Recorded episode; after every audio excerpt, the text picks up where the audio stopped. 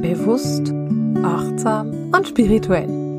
Herzlich willkommen in der 74. Podcast-Folge von Seelenschimmer Herzensdialoge. Gespräche mit Marisa. Ich liebe es ja, diesen Anfang zu machen für diesen Podcast. und mit dir gemeinsam zu zählen, in welcher Folge wir schon sind. Und inzwischen sind es schon 74 Folgen von diesem Podcast, den ich aufgenommen habe. Und wenn ich das richtig im Kopf habe, wird es bis Ende Jahr, werden wir wahrscheinlich die 100 voll bekommen. Und ich finde das traumhaft schön, dass ich dich schon über so viele Folgen begleiten durfte und dich ein Stück mitnehmen auf meinem Weg. Gerade jetzt, das weißt du vielleicht von letzter Woche noch, habe ich dich mitgenommen in den Urlaub. Letzte Woche haben wir aus Dänemark miteinander gesprochen. Diese Woche bin ich in Schweden. Ich bin mitten in Schweden an einem wunderschönen, ruhigen See mit einer mega angenehmen Wassertemperatur, die habe ich heute früh schon ausprobiert. Wir sind hier mitten in der Natur, mitten in den Birken und Tannenwäldern. Ein See, an den wir grenzen. Es ist ruhig, es hat ein paar Vögel, es hat einen wunderschönen Sonnenuntergang und wir genießen das absolut beste Wetter, was man sich vorstellen kann in den letzten zwei Wochen hatten wir einfach nur strahlend Sonnenschein. Und wenn ich jetzt aus dem Camperfenster gucke, dann ist es nicht nur Sonnenschein. Ich sehe da hinten ein paar relativ dunkle Wolken und es wäre möglich, dass wir ein Gewitter bekommen. Aber das wirst du mitbekommen, weil wenn es anfängt zu stürmen, dann wirst du das hören. Dann werden wir diese Podcast-Folge wahrscheinlich nicht so fertig bekommen, wie wir die angefangen haben. Aber ich drücke uns jetzt mal den Daumen, dass wir das ganz ruhig machen können und dass es ohne Regen durchgeht. Diese Zeit, diese Auszeit, dieser Urlaub in Schweden und in Dänemark ist unbeschreiblich heilsam für mich. Nach einem sehr, sehr intensiven ersten Halbjahr 2020 ist es für mich absolut notwendig, diese Auszeit zu genießen, ein bisschen weniger zu arbeiten und dich trotzdem mitzunehmen auf meine Reise und mit dir zu teilen. Wir hatten, wie gesagt, strahlend schönes Wetter und strahlend schönes Wetter am Tag gibt Sonne und in der Nacht gibt es einen Sternenhimmel. Und wenn du so abgelegen stehst wie wir, dann hast du die Möglichkeit, in den Sternenhimmel zu schauen und zu philosophieren und die Milchstraße zu bewundern. Das ist etwas, was ich zu Hause kaum mehr sehen kann, weil es einfach zu wenig dunkel wird. Hier ist es aber so dunkel, dass die Milchstraße leuchtet am Himmel und es ist einfach zauberhaft schön. Es hilft, in die Ruhe zu kommen. Es hilft vielleicht sogar ins Loslassen zu kommen. Es hilft für mich, in meine innere Mitte zu kommen. Wenn ich in einem warmen See schwimmen kann oder wie war das jetzt gestern oder vorgestern in der Ostsee? Ich glaube, das war vorgestern. dann hilft mir das, in meine innere Mitte zu kommen. Das hilft mir, mich selbst zu fühlen und wahrzunehmen und zu fühlen, was ich eigentlich will und wohin meine nächsten Schritte in meinem Leben mich bringen. Und ich zeichne diesen Podcast am Mittwoch auf. Gestern war der 18. Dienstag und es war Neumond. Und vielleicht hast du das schon mitbekommen. Ich liebe es, zu Neumond ein kleines Ritual zu machen. Ich habe das auch bei Social Media geteilt, bei Instagram. Ich habe mein Neumondfeuer geteilt, weil bei Neumond gibt es für mich ein Ritualfeuer. Ganz egal, wo ich bin, ich brauche dieses kleine Neumondritual, dieses kleine Neumondfeuer, das mag ich so gerne. Der Neumond ist immer der Anfang von einem neuen Zyklus. Die nächsten Wochen, die kommen. Es ist immer der Moment, in dem du manifestieren kannst, was du möchtest. In dem du gucken kannst, wohin soll mein Leben mich denn führen? Was möchte ich für die nächsten Wochen in mein Leben ziehen?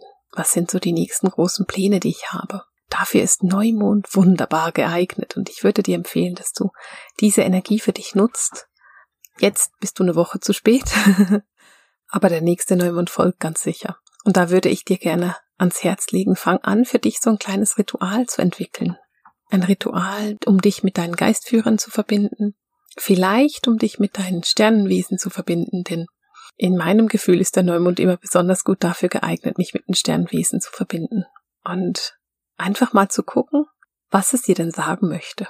Der Neumond bringt mich aber auch immer so ein bisschen in eine Tiefe, in eine Tiefe, in ein Fühlen, ist ja klar, der Mond, wir sind Gefühlswesen und wer mich kennt, weiß, dass ich sehr, sehr viel über Gefühle mache.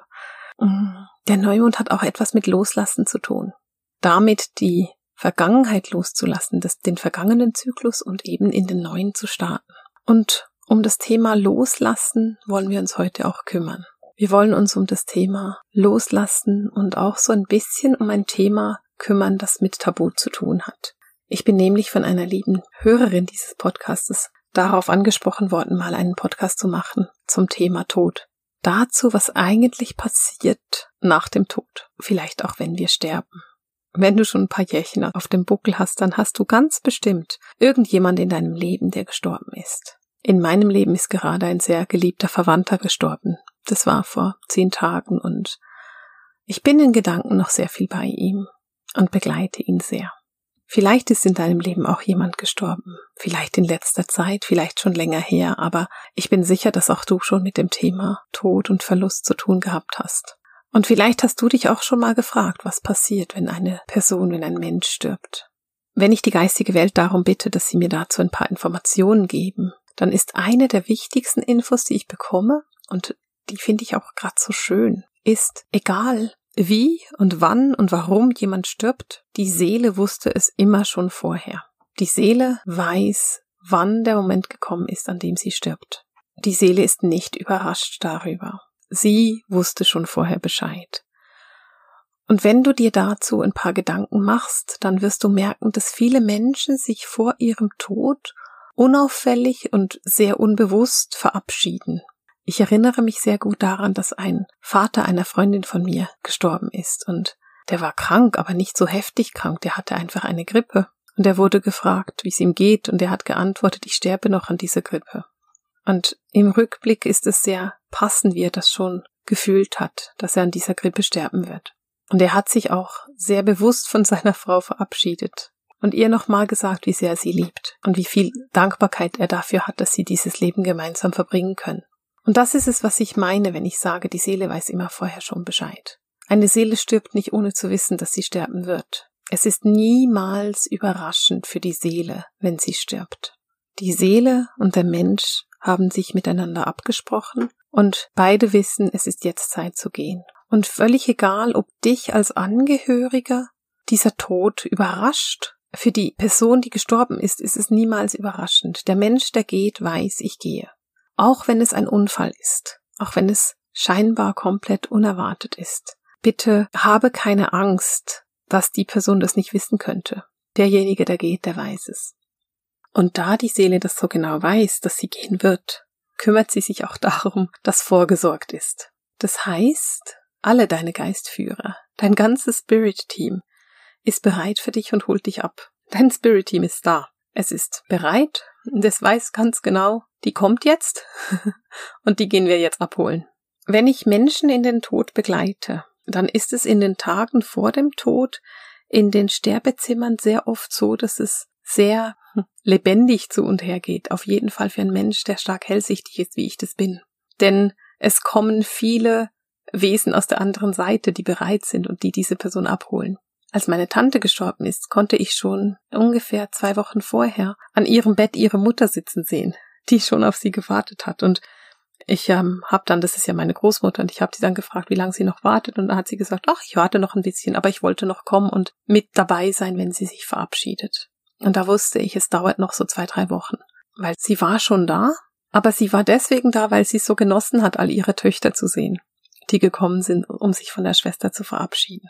Als es dann darum ging, für meine Tante sich tatsächlich zu verabschieden und zu gehen, da habe ich die Info bekommen, dass eine ganz bestimmte Person noch fehlt, dass jemand sich nochmal verabschieden gehen muss. Und ich habe dann mit dieser Person Kontakt aufgenommen und gesagt, hör zu, die möchte, dass du nochmal kommst. Und die Person hat mir dann gesagt, ja, aber ich war ja schon letzte Woche da. Und ich habe gesagt, ja, das stimmt, aber sie möchte trotzdem, dass du noch kommst. Und diese Person konnte es dann nicht gerade sofort einrichten und am gleichen Tag nochmal dahin gehen. Und dachte, ja, vielleicht schaffe ich das auch und hat tatsächlich wirklich ein schönes Ritual gemacht von zu Hause aus, weil diese Person einfach da nicht hingehen konnte in ein Spital, wo meine Tante war. Und es hat nichts gewirkt. Und zwei Tage später hat dann die Person gesagt, okay, ich gehe noch mal hin und ging dann noch einmal und zwei Stunden später konnte meine Tante dann loslassen.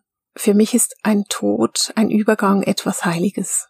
Und wenn ich das so sage, dann merke ich auch, dass da Emotionen hochkommen. Wir haben in unserem Leben nicht so viele Übergänge. Wir haben die Geburt, vielleicht haben wir eine Hochzeit, vielleicht bist du eine Frau und hast ein Kind geboren und du stirbst. Und was du ganz sicher haben wirst, ist diese zwei großen Übergänge, nämlich der Übergang der Geburt und der Übergang des Todes. Und diese beiden Dinge wirst du auf jeden Fall haben. Und wenn man sich überlegt, dass etwas, das alle Menschen verbindet, der Tod und die Geburt ist, dann wird einem ganz automatisch bewusst, wie heilig diese beiden Dinge sind und auch wie nahe zusammen sie sind. Es ist nicht nur der Tod, der einen Abschied mit sich bringt, denn der Tod, der bringt auch einen Anfang, der bringt nämlich den Anfang des Lebens in der Seele, genauso wenig wie die Geburt nur ein Anfang ist, es ist auch ein Abschied. Es ist ein Abschied nehmen von dem, was vorher war, von der Leichtigkeit und ein Annehmen des Lebens auf der Erde. Und vielleicht hast du schon mal jemanden in den Tod begleitet. Oder du hast schon mal jemanden ins Leben begleitet. Und wenn du diesen Übergang schon mal erlebt hast, dann kannst du vielleicht nachvollziehen, weswegen ich sage, es ist heilig. Wir wollen jetzt aber nicht nur über den Tod sprechen, sondern wir wollen auch darüber sprechen, was passiert denn eigentlich nach dem Tod? Wohin geht die Seele nach dem Tod? Wenn du mich schon länger verfolgst und weißt, wie ich das erkläre, dann weißt du auch, dass unser Körper nicht unsere Seele ist. Du und ich, der Marisa-Anteil meiner Seele ist winzig im Vergleich zu der Größe meiner Seele. Meine Seele ist riesengroß und ich bin darin. Stell dir eine große Schüssel vor, eine riesige Schüssel, voller Sand. Und der Anteil Marisa ist einfach nur ein Sandkorn. Vielleicht heißt du Claudia, dann ist dein Anteil Claudia auch ein Sandkorn. Jeder Anteil ist ein Sandkorn. Und wenn jemand stirbt, dann geht dieses Sandkorn zurück zur Seele. Die Seele freut sich darüber. Die Seele, für die Seele ist es das Schönste, wenn ihre Sandkörner wieder zurückkommen. Wenn ein Mensch stirbt, dann wird es auf der anderen Seite empfangen. Von den Geistführern, von den Engeln und natürlich von den Verwandten. Also, wenn jemand stirbt und eine geliebte Mutter oder Großmutter schon vorangegangen ist, dann wird diese Großmutter oder Mutter ganz bestimmt auf diese Person warten. Geliebte Menschen, Lebenspartner, Kinder, Onkel, Tanten, beste Freunde, die warten auf dich, wenn du stirbst. Das hat zwei ganz besondere Gründe. Der eine Grund ist, wenn dich deine geliebte Großmutter und deine geliebte Mutter abholt, dann wirst du mitgehen, dann weißt du, denen kann ich vertrauen, denen konnte ich schon immer vertrauen und du weißt ganz genau, sie werden dir helfen. Deswegen kommen dich Verstorbene abholen, die du geliebt hast, die du kanntest. Wesen, auf die du dich freust und bei denen du weißt, da kann ich mit, das ist etwas Wunderschönes, die wissen, wohin es geht. Der andere Grund ist auch, dass die sich unheimlich auf dich freuen. Stell dir vor, deine Oma ist 40 Jahre vor deinem Tod gestorben. Also du warst damals, naja, machen wir es uns einfach. Ich bin ja nicht so der Rechner. damals warst du 40 und du stirbst mit 80. Das heißt, deine Oma freut sich seit 40 Jahren darauf, dich wiederzusehen. Was meinst du denn, wie die sich freut, wenn sie dich abholen kommen kann? Die ist begeistert davon, dich endlich wiederzusehen oder dich auf die Art wiederzusehen, auf die es auch für dich einfach ist, mit ihr zu sprechen. Weil für sie ist es nicht so schwierig, mit dir zu sprechen, aber für dich ist es oft etwas herausfordernd. Wenn du stirbst, dann hast du so ein paar Aufgaben, die du machst. Das erste ist immer die Erholung. Also du wirst abgeholt, du wirst zu deiner Seele geführt und dann geht es erstmal darum, dass du dich erholst, dass du mal ein bisschen durchatmest, dass du eben Freunde triffst. Also du triffst dich da tatsächlich mit deinen geliebten Freunden. Ich habe das schon oft beobachten können. Eines der schönsten Erlebnisse, die ich damit hatte, war, ich war auf einer Beerdigung und diese Dame, die da gestorben ist, die war sehr stark dement. Sie hat sich mir nach ihrem Tod immer als junges Mädchen gezeigt, weil das ist so das Letzte, was sie von sich selbst als Erinnerung hatte. Und die war noch an ihrer Beerdigung und während der Beerdigung sehe ich, wie sie weggeht, noch so einen kecken Blick über die Schulter wirft und dann ist sie gegangen. Und ich wusste ganz genau, die geht jetzt feiern. Die trifft sich jetzt mit diesen geliebten Seelen, die sie schon so lange nicht gesehen hat. Bei ihr war es ihr verstorbener Mann, den sie zehn oder fünfzehn Jahre nicht gesehen hat. Und der hat schon auf sie gewartet und die gehen und feiern. Das ist tatsächlich so. Es ist wirklich so, die schmeißen manchmal große Partys und freuen sich darüber, auf der anderen Seite zu sein, hinterm Schleier zu sein, wo alles viel einfacher ist und alles viel leichter. Und gerade wenn ein Mensch gerne gefeiert hat und so ein Party-Mensch war, dann wird er auch Party schmeißen, wenn er auf der anderen Seite angekommen ist und sich mit geliebten Freunden treffen. Das ist eine große, große Aufgabe, wenn wir sterben. Und das ist etwas, was wir ganz am Anfang tun. Also so die ersten Wochen und Monate, das ist wirklich sehr unterschiedlich, wie lange das dauert, ist angesagt zur Erholung, um Freunde zu treffen, um Partys zu schmeißen. Das muss nicht wild sein. Es kann sein, dass es drei Tage sind. Es kann aber auch sein, dass es drei Jahre sind, weil jeder Verstorbene für sich selber sagt, wie lange er erstmal Erholung braucht, weil da geht es ja darum, dass sich die Seele erstmal so ein bisschen erholt, dass man eben ankommt auf der anderen Seite des Schleiers und dass man so wirklich in die Ruhe kommt auch. Und wenn diese Erholungs- und Feierphase dann abgeschlossen ist, dann geht es darum, dass man gemeinsam mit der Seele schaut und analysiert, welche Aufgaben im Leben abgeschlossen worden sind und welche nicht. Wenn ein Seelenanteil inkarniert, nimmt er sich für diese Inkarnation gewisse Aufgaben vor. Das können ganz unterschiedliche Aufgaben sein und ich will auch nicht sagen, dass es so oder so sein muss. Aber stellen wir uns mal vor, diese Seele hat als Aufgabe vorgenommen, mit Eltern aufzuwachsen, die sich scheiden lassen und dann, sagen wir, zwei Kinder zu bekommen und dann vielleicht zu erleben, wie es ist, wenn man eine Beziehung lebt, die 50 Jahre dauert. Und die Seele erlebt die Scheidung der Eltern, das hat wunderbar geklappt. Und dann hat sie aber nicht zwei Kinder, sondern da schleicht sich noch ein drittes rein. Und dann lebt sie eine Beziehung, die ist aber nicht 50 Jahre, sondern nach zehn Jahren gibt es da Stress und die Seele entscheidet sich oder dieser Anteil der Seele entscheidet sich zu gehen und diese Beziehung nicht weiterzuführen. Und wenn sie dann stirbt, dann guckt sie gemeinsam mit ihrer Seele an, was habe ich erreicht und was habe ich nicht erreicht.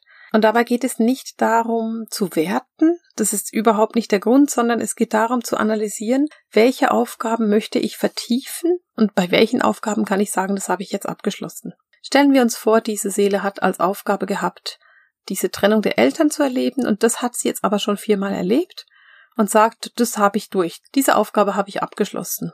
Nun ist das Thema mit den zwei Kindern, da hat es noch ein drittes gegeben. Sie sagt aber ja, aber ob ich jetzt zwei oder drei Kinder habe, das ist eigentlich auch egal. Ich hatte halt mindestens zwei. Das ist auch abgeschlossen. Und dann kommt das Thema mit den 40 Jahren Beziehung. Und da sagt die Seele ja, ich sehe, ich habe nicht wirklich an meiner Beziehung gearbeitet, sondern ich bin einfach geflüchtet, dass es nicht mehr gut war. Und das möchte ich nochmal erleben. Da möchte ich nochmal genauer hingucken. Und ich möchte jetzt eine Beziehung leben, die ich diese 40 Jahre tatsächlich leben kann. Also nicht Angst haben und wegrennen, sondern den Mut haben, weiterzugehen. Und da sagt sich dann die Seele, okay, da habe ich noch Potenzial und das werde ich in einem nächsten Leben nochmal anschauen. Nun inkarniert nicht der gleiche Teil noch einmal, also der Teil Marisa, der irgendwann dann stirbt, der wird nicht noch einmal inkarnieren, aber ein anderer Teil meiner Seele und dieser andere Teil meiner Seele wird dann einfach die Aufgaben weiterführen, die ich begonnen, aber nicht abgeschlossen habe. Und ich will dazu noch was sagen. Also wenn man eine Aufgabe beginnt, aber nicht abschließt, ist es überhaupt nicht schlimm. Weil es kann ja sehr gut sein, dass du dir einfach vorgenommen hast, dieses Thema zu beginnen und gar nicht dieses Thema abzuschließen, sondern einfach mal zu sagen, hey, ich fange mal mit dem Thema an, ich möchte mal lernen, wie das ist und wenn ich damit vorankomme, dann super. Und wenn ich damit nicht vorankomme, na dann gucken wir nochmal. Das ist grundsätzlich möglich und überhaupt kein Problem. Es ist nicht so, dass die Seele sagt, oh, ich nehme ein Leben vor und dann muss ich das können, sondern es ist so, dass die Seele sagt, ich habe hier ein Thema und wir gucken mal, wie lange ich daran arbeite. Das heißt, ein Teil des Anteiles der Seele, der inkarniert ist und gestorben, der hat immer die Aufgabe zu analysieren, was habe ich gut gemacht, was kann ich abschließen, woran will ich noch weiter arbeiten. Und dann gibt es natürlich als Seele weitere Aufgabe, die sie hat.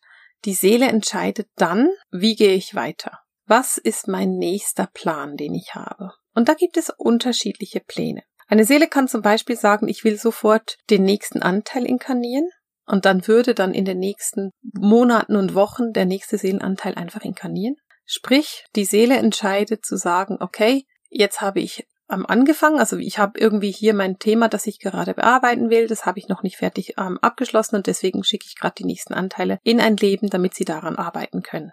Dann ruht sich die Seele gar nicht so lange aus, sondern die Seele entscheidet relativ zügig, das geht weiter. Und wenn ich von relativ zügig spreche, dann kann das sein, dass innerhalb der nächsten drei Wochen ein Kind gezeugt wird, das dann wieder um einen nächsten Prozess anfängt. Also das ist dann wirklich relativ zügig. Oder die Seele könnte sagen, hey, ich habe da noch ein Thema, das ich gerne äh, bearbeiten möchte. Und dann ist es möglich, dass die Seele erstmal so quasi die Schulbank drückt. Und das kann dann tatsächlich sehr theoretisch sein, dass es darum geht, dass die Seele sagt, okay, ich will zum Beispiel das Thema Geld nochmal so ein bisschen genauer angucken. Ich habe das noch nicht wirklich verstanden. Lass mich das mal nochmal angucken. Wie ist es denn mit diesem Geldthema, mit diesem Wertethema auf der Erde? Und dann bildet sich diese Seele tatsächlich weiter. Das heißt, sie spricht mit anderen Seelen, Sie spricht zum Teil tatsächlich auch mit Meistern und Engeln. Sie drückt die Schulbank und versteht das Thema mit Werte und Geld besser. Und das kann auch sehr unterschiedlich lang dauern. Also es ist möglich, dass die Seele sagt, ich brauche fünf Jahre dafür oder auch nur zehn Minuten. Das ist sehr unterschiedlich, je nachdem, wie tief sie ins Thema eintauchen will und auch wie viel Zeit sie sich dafür lassen will. Und da geht es gar nicht darum, dass sie nicht eine schnellere Auffassungsgabe hätte, sondern es geht darum, dass sie manchmal sagt, ich brauche einfach gerade noch die Erholung dazwischen. Also ich brauche nicht nur das Lernen und das neue Wissen, sondern ich möchte auch die Erholung dazwischen noch nutzen.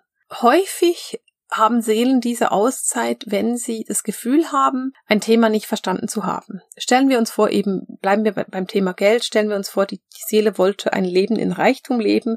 Und was ist passiert? Sie hat ein total armes Leben gelebt. Also sie hat überhaupt nicht das mit Reichtum geschafft, sondern ist mega in die Armut gerutscht. Dann wäre es hilfreich für die Seele da, sich noch weiter zu informieren und bessere Informationen zu haben, bevor sie dann nochmal versucht. Das ist sehr simplifiziert da geht's nicht um Geld, bitte. Also erwarte nicht, dass eine Seele sich da mit dem Thema Geld auseinandersetzt, aber es ist ein einfaches Thema, um zu beschreiben. Und dann ist die dritte Möglichkeit der Seele ist, dass sie sich überlegt, ich mache erstmal Pause. Und Pause bedeutet häufig gerade für Seelen aus höheren Dimensionen, dass sie sich erstmal in einer höheren Dimension so ein bisschen ausruhen. Das meine ich damit, genau. Vielleicht hast du mein Buch schon gelesen, das Buch Seelenheimat. Ich verlinke es dir in den Show Notes. In diesem Buch erkläre ich die verschiedenen Dimensionen der Seele. Ich erkläre dir darin, wie es mit diesen Heimatdimensionen aussieht und was es genau bedeutet. Jede Seele hat eine Dimension, in der sie zu Hause ist, und aus dieser Dimension agiert sie. Und wenn du jetzt eine Seele hast, die aus der neunten Dimension kommt als Beispiel, dann ist es sehr gut möglich, dass sie sich erstmal ein bisschen ausruhen muss, weil eine Seele der neunten Dimension muss sich sehr komprimieren, damit sie auf der Erde leben kann. Und wenn du eine Seele aus der neunten Dimension bist, kann es einfach sein, dass du sagst, hey, ich brauche mal Pause. Ich müsste erst mal so ein bisschen in die Ruhe kommen und ich ruhe mich mal aus. Gerade die Seelen aus der neunten Dimension ruhen sich dann auf der sechsten Dimension aus. Wobei, wenn ich das so sage, ist es nicht ganz richtig, weil viele Seelen aus höheren Dimensionen ruhen sich auf der sechsten Dimension aus. Das ist so eine Ausruhdimension für Wesen aus den höheren Dimensionen. Und das ist etwas Wunderschönes. Also diese Seelen können da quasi sich mit ihrer eigenen Ursprungsdimension gut verbinden und gleichzeitig sind sie noch nicht so weit weg von der Erde, dass sie sich wieder so stark komprimieren müssen.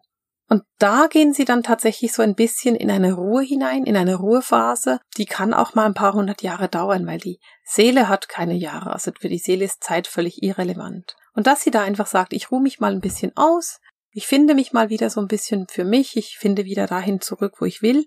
Und dann gehe ich wieder in eine nächste Inkarnation rein. Solange die Seele auf der fünften oder sechsten Dimension bleibt, ist es dann auch nicht so schwierig, sich wieder zu inkarnieren.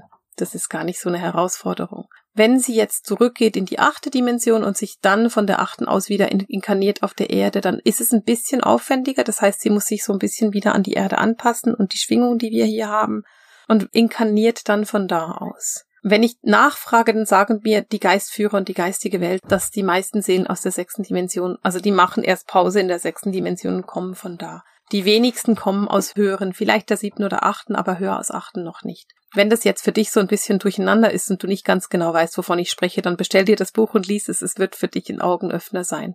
Aber was ich sagen will, ist, eine Seele kann sich auch entscheiden, auszuruhen und erstmal Pause zu machen. Manchmal hast du das Gefühl, dass dein Kind die Seele von deinem Großvater hat oder dass ein Kind die Seele eines verstorbenen Geschwisters hat. Das kann sehr gut sein. Das ist tatsächlich möglich, dass da ein anderer Anteil der Seele einfach nochmal gekommen ist. Und wundere dich dann nicht, wenn das so ist und wenn dieses Kind dann plötzlich sagt, ja, aber früher war ich dein Vater und deswegen durfte ich dir das sagen. Das ist tatsächlich möglich und ich finde es unheimlich lustig. Und gerade Kinder so zwischen zwei und drei, die erzählen dir ganz gerne mal etwas aus vergangenen Leben. Da kannst du ganz unauffällig nachfragen und mal hören, ob die dir was zu erzählen haben, dass sie irgendwo schon mal waren oder irgendwas schon mal wussten oder irgendwann mal dein Papa oder deine Mutter waren und deswegen sagen durften, dass du was machen musst oder was du nicht machen sollst. Manchmal gibt es auch Kinder, die sagen, ja, früher habe ich diesen Wagen auch gefahren. Und du denkst dir so, früher, wann denn? Und dann kommt, stellt sich heraus, dass dieses Kind eben schon mal gelebt hat. Wenn du jetzt sagst, hey, ich hatte eine Totgeburt oder eine stille Geburt oder, oder mein Kind ist gestorben in den ersten zwei, drei Lebensmonaten oder Jahren und danach kommt noch mal ein Kind, das ist gleich diesem Kind ganz fest oder es hat sogar Erinnerungen an dieses Kind. Das ist tatsächlich möglich und ich erkenne das auch in meiner Familie tatsächlich. Also es ist so, dass es wirklich das gibt, dass ein Kind sich an Dinge erinnern kann, an die es sich eigentlich nicht erinnern könnte. Das ist nicht so, dass es der gleiche Anteil der Seele ist. Also sagen wir mal, du hattest einen kleinen Jungen Und dieser kleine Junge, der hieß Daniel. Und der Daniel ist gestorben, da war er drei Jahre alt. Und nachdem Daniel schon zwei Jahre tot war, hast du nochmal einen kleinen Jungen bekommen, der hieß dann, hm, nennen wir ihn Frederik. Und der kleine Frederik sagt dann plötzlich irgendetwas von einem, vielleicht von einem Schlaftier, von einem Stofftier, das Daniel hatte. Aber Frederik konnte das gar nicht wissen, weil dieses Stofftier war ja Daniels Stofftier und Frederik hat da noch gar nicht gelebt dann ist es nicht so, dass es der gleiche Aspekt von der Seele ist, sondern es ist so, dass es ein anderer Aspekt aus der gleichen Seele ist. Ich mache wieder dieses große Bild mit der großen, großen Schale und den Sandkörnern drin. Die große Schale ist die Seele und die Sandkörner sind die Aspekte. Und von dieser Seele ist zuerst das Sandkorn Daniel inkarniert und dann war das Leben von Daniel zu Ende und später ist das Sandkorn Frederik inkarniert. Und Frederik kann sich an Dinge von Daniel erinnern, weil es die gleiche Seele ist, aber ein anderer Aspekt. Und deswegen ist es überhaupt kein Problem, trotzdem einen Jenseitskontakt mit dem Daniel zu machen, obwohl Frederik lebt. Denn es ist nicht der gleiche Aspekt. Ein Seelenaspekt, der stirbt, liebt es, mit dir Kontakt aufzunehmen. Und wenn du geliebte Menschen hast, die schon vor dir auf die andere Seite des Schleiers gegangen sind, dann mach mal einen Jenseitskontakt mit denen. Sie lieben es, mit dir zu sprechen. Sie lieben es, dir von ihrer Weisheit zu erzählen, zu erzählen, was sie alles wissen und was sie können. Sie lieben es, mit dir zu reden und dir zu erzählen und mit dir zu teilen, was sie von dir wissen und was sie dich wissen lassen möchten. In meiner Praxis ist ein Jenseitskontakt etwas vom Heilsamsten, was ich mit Klienten erlebe. Und es ist auch eines meiner Lieblingsthemen in meinen Ausbildungen, die ich gebe. Die Jenseitskontakte und dich zu verbinden mit Menschen, die vor dir durch den Schleier gegangen sind weil ihre Weisheit und ihre Liebe absolut bedingungslos sind. Sie lieben einfach und sie wissen. Sie haben Wissen, dass du nicht nachvollziehen kannst und sie haben eine Liebe, die du ganz häufig nicht nachvollziehen kannst. Wenn ich zu einem Abschluss kommen will mit diesem Podcast, mit dieser Folge, dann würde ich dir ganz gerne etwas erzählen von mir, weil für mich Menschen, die hinter den Schleier gehen oder auf die andere Seite des Schleiers gehen, nicht wirklich weg sind. Ich habe das schon öfters erzählt und ich weiß nicht, vielleicht habe ich es auch schon mal im Podcast erwähnt. Ich habe eine geliebte Tante, die gestorben ist und mit dieser Tante rede ich ganz viel, die ist ganz viel da und spricht mit mir und erzählt mir etwas oder sie weist mich darauf hin, dass ich doch kochen wollte. Diese Tante ist für mich in meinem Leben immer noch ein wichtiger Mensch, mit dem ich Gespräche führen kann. Und ja, ich verstehe, dass ich hellsichtig bin und die auch sehen kann. Und ich bin hellhörend und ich kann die hören, aber ich garantiere dir, dass wenn du dich dafür öffnest, geliebte Verstorbene zu sehen, dann werden diese geliebte Verstorbenen sich auch zeigen, weil die möchten Kontakt haben. Die suchen den Kontakt, die wollen den Kontakt. Und deswegen würde ich dir raten, wenn du mit deiner Mama immer am Samstag Kaffee getrunken hast, dann bitte geh weiterhin Kaffee trinken mit deiner Mama. Sie ist einfach auf der anderen Seite des Schleiers. Nimm dir die Zeit trotzdem, weil deine Mama weiß, dass du sie liebst und sie weiß, dass du da bist und sie weiß, dass sie kommen soll. Nimm dir diese Zeit, in diese Verbindung zu gehen. Und auch den Menschen, die vor dir durch den Schleier gegangen sind, die Zeit zu geben, mit dir sich zu verbinden. Ich will noch etwas, ich weiß, ich komme heute irgendwie nicht zum Ende, aber ich will noch etwas sagen. Wenn ein Mensch einen geliebten Menschen verliert, dann ist der Trauerprozess etwas sehr, sehr Anstrengendes für diesen Menschen. Und wenn du in deinem Umfeld Menschen hast, die jemanden verloren haben und die durch den Trauerprozess durchgehen, dann möchte ich dir ans Herz legen, bitte tabuisiere den Tod nicht. Rede mit den Menschen darüber. Rede darüber, dass dieser Mensch gestorben ist. Frage sie, wie es ihnen geht. Auch wenn du keine Worte hast, dann sag ihnen, hey, ich weiß gerade nicht, was ich sagen soll, aber ich möchte dir einfach sagen, ich bin für dich da. Und ich bin auch für dich da, wenn es darum geht, dir irgendwie ein Abendbrot zu kochen oder wenn es darum geht, dir einfach die Hand zu halten, wenn du weinen musst. Menschen, die einen geliebten Menschen verloren haben, fühlen sich oft sehr, sehr einsam, weil die Menschen, die noch leben, sich weigern, mit ihnen über diesen Verlust zu reden. Und man weigert sich darum, weil man den Tod tabuisiert, weil man nicht den Mut hat, über den Tod zu sprechen und weil man das Gefühl hat, oh Gott, ich weiß ja gar nicht, was ich sagen will. Wenn jemand gestorben ist, ist es völlig in Ordnung, wenn du Plattitüden verwendest. Wenn du sagst, hey, ich weiß nicht, was ich sagen soll, hey, ich trauere mit dir. Das ist völlig in Ordnung. Es geht nicht um den Inhalt deiner Worte, sondern es geht darum, dass du überhaupt da bist und mit ihnen darüber sprichst. Ein Mensch, der einen geliebten Menschen verloren hat, ist sowieso einsam. Und deine Aufgabe als Lichtarbeiter ist es, dass du diesen Menschen nicht noch einsamer machst, indem du ihn alleine lässt in diesem Prozess. Ein Trauerprozess ist etwas Individuelles. Jeder Mensch trauert für sich selber. Die einen machen das schneller, die anderen langsamer, die einen machen es mit Tränen und die anderen ohne. Aber wenn du dich weigerst, mit einer Person zu sprechen, weil sie einen Verlust hatte in ihrem Leben, dann bestrafst du sie dafür, dass sie jemanden verloren hat. Und das ist dann richtig fies. Und als bewusster, achtsamer und spiritueller Mensch bist du aufgefordert, das nicht zu tun. Du bist aufgefordert, den Mut zu haben, den Tod zu enttabuisieren, darüber zu sprechen, den Menschen die Hand zu halten, sie zu umarmen oder einfach auch nach fünf Jahren zu fragen, wie geht's dir mit dem Tod deiner Mutter? Deine Aufgabe ist es, da stark zu werden und mitzutragen. Denn wir Lichtarbeiter sind diejenigen, die die Welt in die Veränderung bringen. Und auch das ist eine Veränderung, dass man den Mut hat, darüber zu sprechen, dass jemand stirbt. Und nachdem ich jetzt diesen Monolog noch zu Ende gebracht habe, weil das ist mir wichtig und du merkst, dass ich da sehr für leuchte und sehr für passioniert bin. Und ich will damit für heute den Podcast beenden. Ich möchte gerne von dir wissen, hast du jemanden verloren und wie ging es dir dabei? Hast du vielleicht gerade das Bedürfnis nach jemandem, der dir eine Schulter zum Anlehnen bietet? Wenn du jemanden verloren hast und möchtest, dann schreib's doch in die Kommentare. Und wenn du sagst, hey, ich brauche einfach gerade jemand, der mir den Raum hält, dann geh mal und suche nach der Podcast-Folge vom Heiligen Raum. Ich verlinke dir diese Folge in den Show Notes und hör dir das an, weil ich halte den Raum für dich. Und wenn du jemanden kennst, der jemand verloren hat, dann haltst du den Raum für diese Person. Das ist für heute deine Aufgabe. Ich würde mich freuen, von dir zu lesen und deine Erfahrungen und deine Erlebnisse zu lesen, die du hattest mit dem Thema Tod. Ich weiß, das ist so vom Thema her etwas schwieriger vielleicht, und trotzdem ist es eines meiner Lieblingsthemen. Und ganz egal, wo du gerade stehst, ob du noch nie jemanden verloren hast oder ob du gerade mitten im Trauerprozess bist, ich schicke dir für heute ganz, ganz viel Licht und ganz viel Liebe und ganz viel Kraft. Und denke daran, du bist ein wunderbarer Mensch und du hast schon ganz, ganz viel geschafft. Und du bist daran gewachsen, weil du bist stark und kraftvoll. Und damit beende ich für heute den Seelenschimmer Herzensdialog. Das Gespräch mit Marisa. Alles Liebe!